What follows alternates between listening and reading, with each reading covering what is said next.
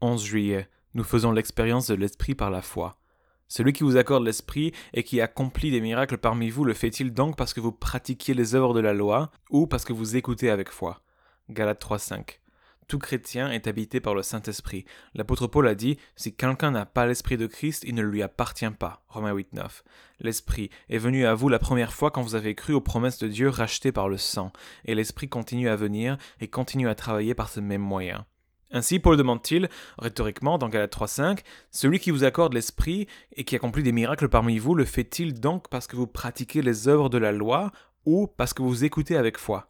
Et la réponse, parce que vous écoutez avec foi. Par conséquent, l'Esprit est venu la première fois et l'Esprit continue d'être fourni par le canal de la foi.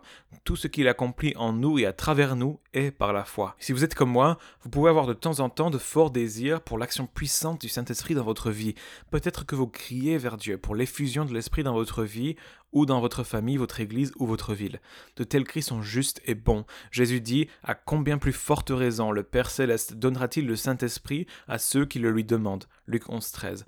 Mais ce que j'ai trouvé le plus souvent dans ma propre vie, c'est l'incapacité de m'ouvrir à la pleine mesure de l'œuvre de l'Esprit en croyant aux promesses spécifiques de Dieu. Je ne parle pas seulement de la promesse que l'Esprit viendra quand nous le demanderons, je veux parler de toutes les autres promesses précieuses qui ne sont pas directement liées à l'Esprit, mais peut-être à la provision de Dieu pour mon avenir. Par exemple, mon Dieu pourvoira à tous vos besoins. Philippiens 4.19. L'Esprit de Dieu est fourni d'une manière continue et puissante précisément par des actes spécifiques de foi, dans des promesses spécifiques pour des situations spécifiques Est-ce que je lui fais confiance maintenant pour faire ce qu'il a promis de faire? C'est ce qui manque dans l'expérience de tant de chrétiens qui cherchent la puissance de l'Esprit dans leur vie. L'Esprit nous est fourni parce que vous écoutez avec foi, Galates 3.5, pas seulement la foi en une ou deux promesses sur l'Esprit lui-même, mais sur toute la présence de Dieu qui satisfait l'âme dans notre avenir pour faire pour nous et être pour nous tout ce dont nous avons besoin.